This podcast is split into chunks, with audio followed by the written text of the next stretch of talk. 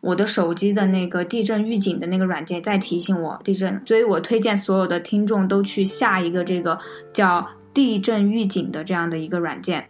我觉得，我觉得每个班上这种调皮的学生，在地震的那一刻都是被怀疑的对象。对对对，是这个样子的。今天的这一期播客呢，是我们嗯主创团队在聊微信的时候突然想到的，就是因为我们是四川人，然后也经历了五幺二这个地震的这个事件，所以就想录短短的一期，跟大家分享一下啊五幺二当天，或者是说地震之后的我们，嗯经历过的一些故事，一些。情绪一些感受吧。大家好，我是最近一直在努力学习普通话的肉肉。哼哼，欢迎欢迎。好像笑。哎呦。呃，这位想笑的朋友呢，就是没错，上一期嗯跟我一直在讨论原生家庭和妈妈的影音。给大家打个招呼，招呼吧。Hello，大家好，我又回来啦。我回来的主要原因是因为上一期有人给我们打赏了。对，真的要感谢我们的嗯听众嗯给我们打赏了。好的，那我们就直接进入我们的主题好了。我们录制的当天就是五月十二日，这一天呢，对于我们四川人民来说的话是比较。嗯，难忘的一天啊！嗯，在二零零八年的时候，我们大家都经历了这样一场巨大的事件，然后对我们的内心呢，也是造成了就是巨大的震撼影响啊！现在呢，已经过去了十二年了，我们的一些身份啊、社会角色呀，也发生了转变，从学生变成了社会人了，嗯。嗯，所以就，嗯，既然一直在应和我的影，那么我就来 先来采访一下颖。嗯，当时二零零八年五月十二日那一天，在地震的那一刻，嗯，你在做什么？那天零八年的时候还是初一，初一下吧，好像初一还是初二啊？应该是初一下吧，我记得还有点点微热那个天气。对。对，然后，呃，那天下午呢，我们是马上要开始上英语课，然后在上英语课之前呢，有一个小小的，呃，这个事件，就是我当时正在被英语老师骂。啊，你还会有被骂的时候？啊！我一直都觉得你超级就是学霸，然后也不是说特别乖巧，也不是说。呃，很严厉的骂，就是马上上课了，然后再跟我后面的同学讲话。嗯，然后就，然后老师呢，然后老师呢就点了我的名在说我，说完我没多久，他就地震了。那当时地震的时候，你是什么感觉呢？你是你会觉得它是地震吗？还是你？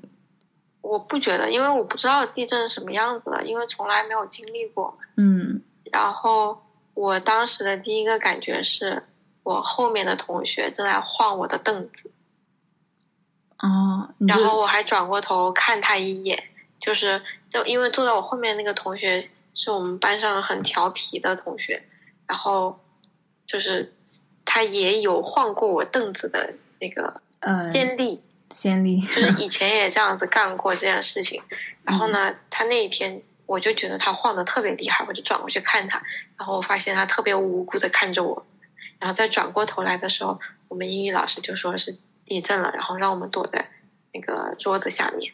哇，你们英语老师好有精力啊，就是一下就悟出来是地震了。他应该以前有经历过吧，我觉得。哦。然后我们在桌子下面等了大概有一两分钟，就是你可以看到那个。呃，就是吊灯全部都在晃，还有那个，就是地震波过来的时候，那个窗户它是有那种晃动的。嗯嗯嗯。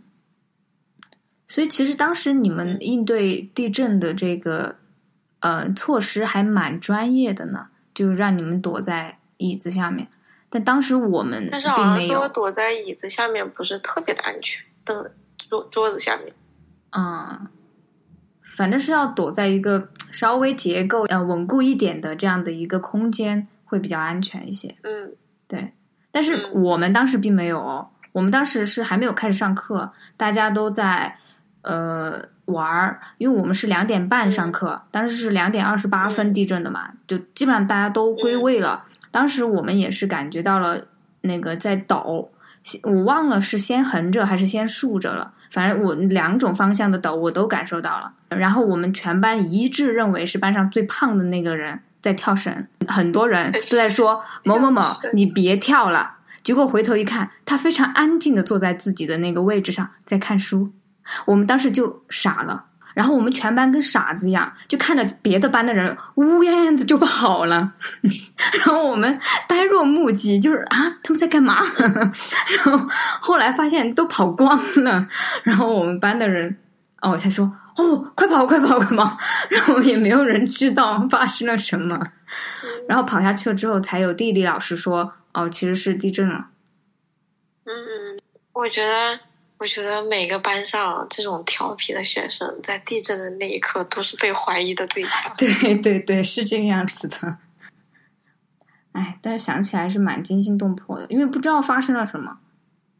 对，就没有什么，没有以前没有经历过。然后我们当时学校还比较旧，然后那个教学楼旁边的那个食堂，据说有一点点塌掉了，然后。就是有那个有灰尘扬起来了，就有可能是小房子倒了或者怎么样，但没有人员伤亡。嗯，这倒是有可能，因为那种小房子可能是后面搭的嘛，自己搭的，可能就很容易结构不稳。对，那肉肉呢？肉肉，你们在重庆有感觉到吗？我是真的没有感觉到五幺二地震，因为那个时候我们正在，对我们也是两点半。上课，然后那个时候我们正是体育课，然后大家都在操场上面的。然后地震的那一刻，我正在操场上面跳来跳去，就真的一点感觉都没有吗？对，一点感觉都没有。因为我听说当时回家的时候，啊，因为我听说当时就算是在地面上开车的人都有感觉，都能感觉自己的车在跳。可能是因为我也在动吧，因为我也在那儿跳来跳去的，跳来跳去。共振了。啊！我 站着站着应该不太容易感觉到。嗯，对。但是我回家之后，我就发现家里面的抽屉都被震开了，然后墙上的画也全部都掉下来了，还是很吓人。然后当天晚上的时候，家里人都不敢在家里面住，然后就开车去外面去。就比较空旷一点的地方，在车里睡了一晚，还有很多人在外面搭帐篷。嗯，对，当时我们基本上就是停课了嘛，然后很多人都在外面就是露营，要么就是把车开到外面，然后睡在外面，反正是不敢回家睡觉了。哎，你们地震完是是家长接走的，还是自己回家的呀？家长接走的呀。对我也是我妈接走的。我记得那个时候，我爸好像就来接我的时间比较晚，然后就很着急。你你很着急还是？我很着急啊。嗯。就是我们是地震完了以后，在学校操场上坐着嘛。嗯。然后就等着家长一个一个来接走，然后我爸爸来的就比较晚。嗯。因为路上堵车，然后我也没有电话给他打。就只能等他来找我。嗯，那这个等待的过程应该是蛮焦虑的。对。嗯。然后我记得我还跟我爸开玩笑，就是那个时候我有的时候是戴眼镜，就是除了上课上课以外的时间我都不戴眼镜。然后那天我就把我的眼镜戴上了，我就跟我爸说，我拿出来的唯一一样东西竟然是我的眼镜。我我当时好像什么都没有拿吧，后来下下楼了之后，呃，我们班上有一个学霸，就就突然就说：“老师，我能不能上楼？”然后老师就说：“不能。”他说：“你要干嘛？”他说：“我我我想把教科书拿下来。”我们当时其他同学都惊呆了。我们说，哇，这个不愧是学霸，不愧是学霸，我完全没有这种意识，要要上去 拿书。就地震结束，嗯，也不是结束啊，就当天晚上有很多余震嘛，就不敢在家里面住，我们就到外面去，在帐篷里面待着。然后我们家楼下有个操场，就那个操场上一夜之间全部都是帐篷，就我从来我从来不知道每个人的家里面都有帐篷这件事情啊！真的吗？我们家里面没有哎。我家里也没有帐篷，但是就是四百四百米的那个操场，操场上全部都是帐篷。但有可能是现买的呀，现买也来不及买吧？嗯，但也有可能是几家人一起共用，但是整个操场真的各种各样的帐篷。我我的以前的那个旧的手机里面有那个照片，但我手机打不开了。哦，我当时都。没有捕捉过。我记得我是拍照了。我只我只记得还是用的诺基亚那个时候。我只记得当时，嗯，它不是那一天余震很多，其实在接下来的几个月里面都有余震，嗯，而且余震的那个级数还不小。余震余震还是比较多的。所以那一段时间，我感觉我我看新闻从来没那么认真过。因为它会播报，可能马上就是就要地震了，就是检测到可能会有这样的余震的呃潜在风险呀什么的。哇，我就是连平房我都不想待在里面，我就必须要到外面去。但是现在好多了，现在有些新修的房子里面都有地震预警。对对，是的，而且就是在零八年之后的所有的这这种建起来的新房子都必须至少。都得扛，扛八级还是七级？对，嗯，反正是过了国家标准的，所以也就没那么的担心了。而且我们也算是那次的事件之后，呃，普及了，就是强行普及了地震知识吧。对，然后就是学了很多求生逃生技能。对。然后现在就是偶尔还是会有余震嘛，家里也会准备那个，准备一些就是那种干粮啊，还有矿泉水。嗯，对。那段时间吧，虽然其实这个事情还是蛮沉重的，而且每每天最最就是让我记忆最深刻的就是新闻才出来的时候说的是五点五级，然后每天这个级级数就在增加，就。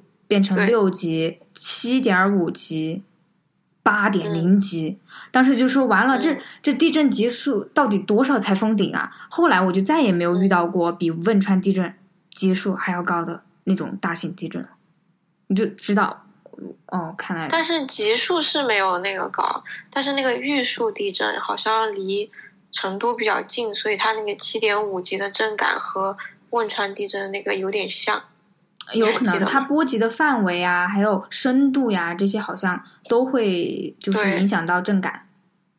嗯，但是成都盆地相对来说还是很安全的，因为每次我就是现在包括上班的地方，就是大家一一听到。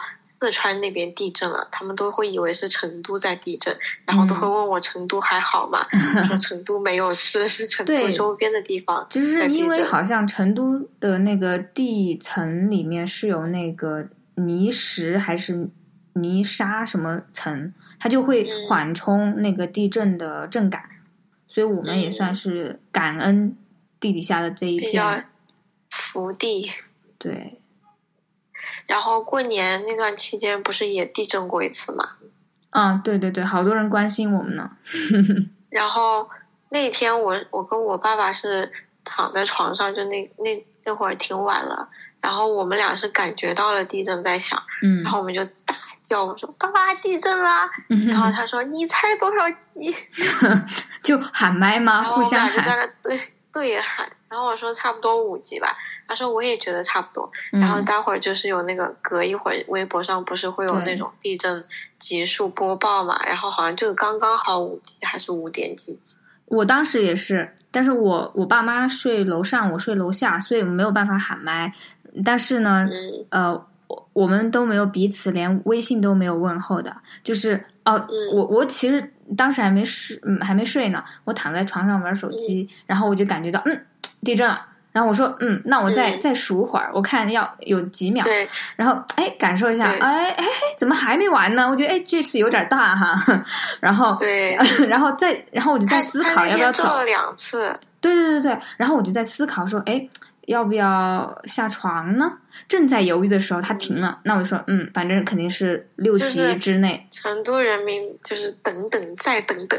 对，因为主要是那那个那段时间也是呃疫情期间，就是那个封闭的期间，你你出去也不太方便嘛，然后就想着呃再再观察观察，然后其实那个时候呃在同一时间，我的手机的那个地震预警的那个软件在提醒我地震，它它在预警，因为我正在跟别人聊天儿，然后突然我的屏幕就开始亮了，就开始开始报警报，那个时候其实还没有开始地震。只是说它这个警报只呃只提前了三秒，所以就可能只是让我知道一下吧，因为可能这一次的地震没有那么的清楚的呃预测吧。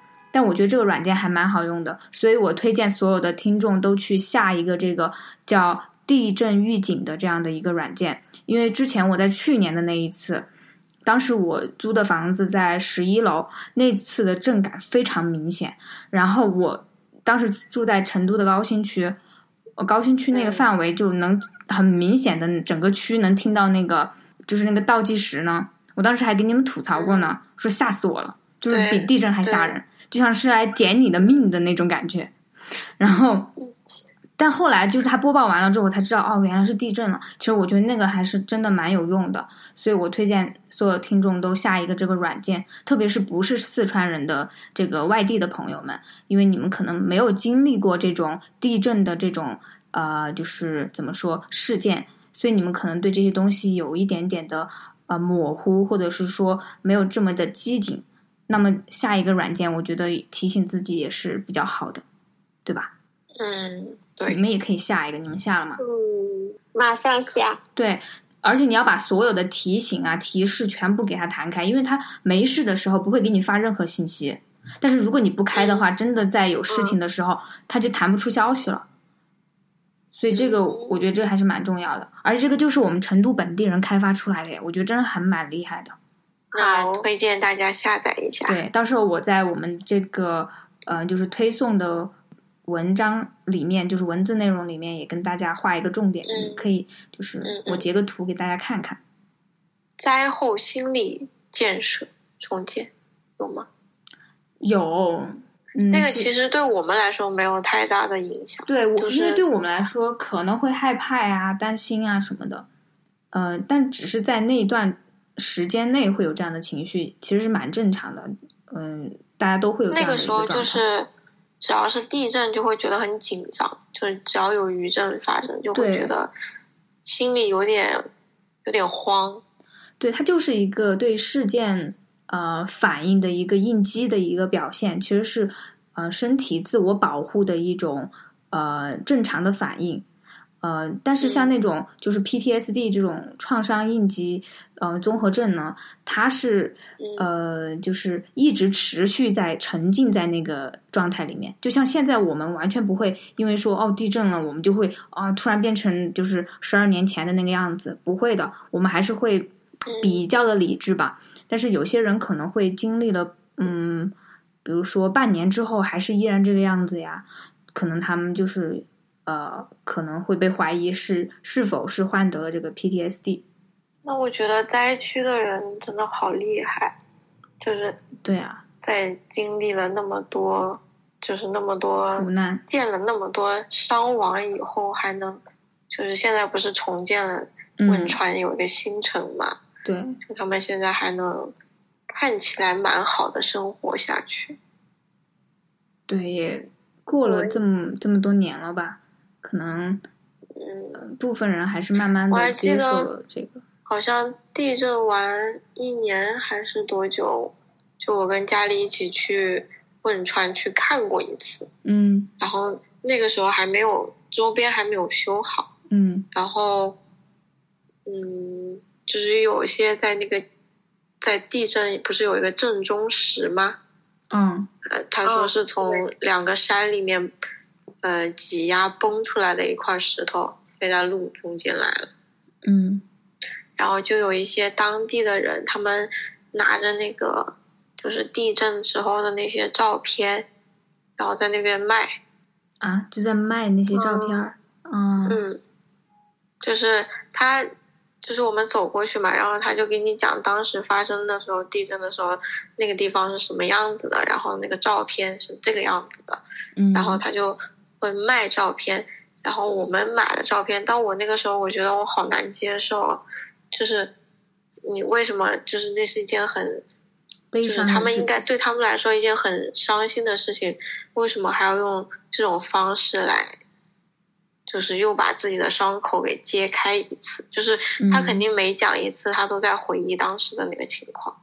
嗯，但有可能他们并就在做这个事情的人，可能已经走出来了，他就不会觉得再提到他是多么呃伤痛的事情，反而他会觉得这是他的一种经历，因为毕竟他觉得自己是幸存下来的那一波人。可能他还会对生活保有着一种感激，一种庆幸。对，对我也是，我是前几年吧，呃，去就是去了映秀，嗯，然后就是看了那个映秀那个中学嘛，就是特别火的那张图片的那个地方，然后就反正整个氛围给我的感觉就是。很压抑，就虽然那天太阳真的特别大，很阳光明媚，但是我在那个环境下真的是，我就感觉整个场子的那个气场就是很很重，就让我感觉我嗯我不是很想说话，反正就也不是很敢看，有点阴有点阴沉的感觉。对，而且那个就是走进去以后自己就感觉到有点阴沉。嗯，对。那个学校里面的那些凳子啊、桌子啊，都还在那个就教室里摆着，对，就好像是，就感觉时间仿佛真的就凝固在那一分那一秒。对，对。然后我我当时去的时候，因为它现在嗯，kind of like 就是嗯景点了嘛，说起来有点奇怪，因为我觉得这个东西，嗯，但还是会接待一波波游客嘛，毕竟它也成为了映秀镇的一个。收入来源嘛，呃，想想也是可以理解的，只是说还是有点费的耶。就是它是一个产业嘛，大家都去那边，就周边你至少就要吃饭呀，那些就带动经济了嘛。然后就对，我就看到有很多人在拍照呀什么的，但其实我没有拍，我一张都没有拍照，因为我觉得就是我不想拍，就是那种感觉，因为就整个那种场子给我的感觉就是。我我不想就是把它记录在手机里面，我我不知道怎么形容这种感觉。嗯，太沉。对，但是它车厘子，但是车厘子是真的很好吃。嗯，歪歪一个题。嗯，对，嗯，好像车厘子快要上市了呢。是的呢，汶川的车厘子。没有啊，下哦，国内的车厘子。对，国内的嘛。嗯。就是汶川，对汶川真的是车厘子好吃。唉，感觉这个比较沉重的话题真的不适宜久聊，聊着聊着断了。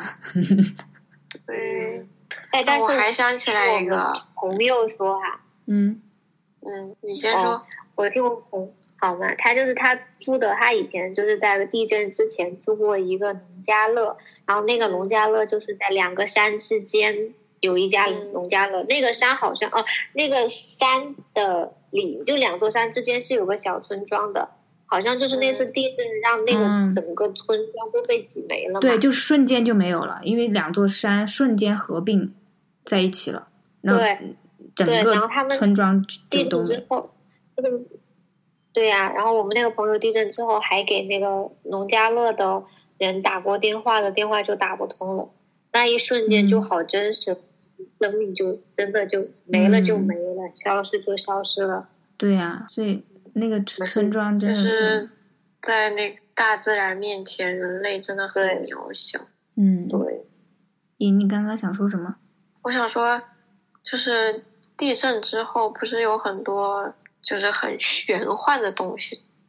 嗯，你有听过吗？就比如说，有人说地震之前有很多的那个蛤蟆还是青蛙啊，就是很多预示性的那种啊，对对，对有有，就是说整个池塘的青蛙都在叫，然后狗也在乱吠，然后什么的，然后还有那个天上有一种云叫地震云，地震有一种特定的。形状，嗯，就是就好像在找一种。合理的解释，关联，嗯，就为了找一个合理的解释，让自己觉得这一切发生是有理由的，或者是说，嗯，上天是预知了的。通过动物的行为来预测以后的地震吧，可能是。嗯，对，可能在某些方面是有一定的道理吧。嗯，毕竟动物跟我们听到的频次的东西不太一样嘛。嗯，但是具体的话。这还真不能成为一个一个指标吧？我觉得可能还是更多的是安心吧，也是让自己心里稍微有安全感一点。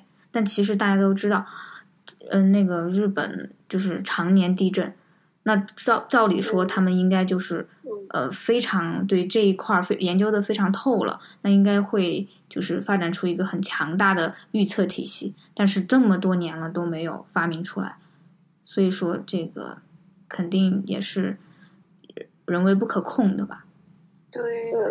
但是我的我的猫在遇遇见地震的时候，就之前不是地震过一次吗？我的猫在那个地震之，就整个整只猫就感觉很亢奋，我或者很坐立不安嘛，就一直在那叫，在那跑来跑去、跳来跳去的。嗯，可能是有一定的影响吧。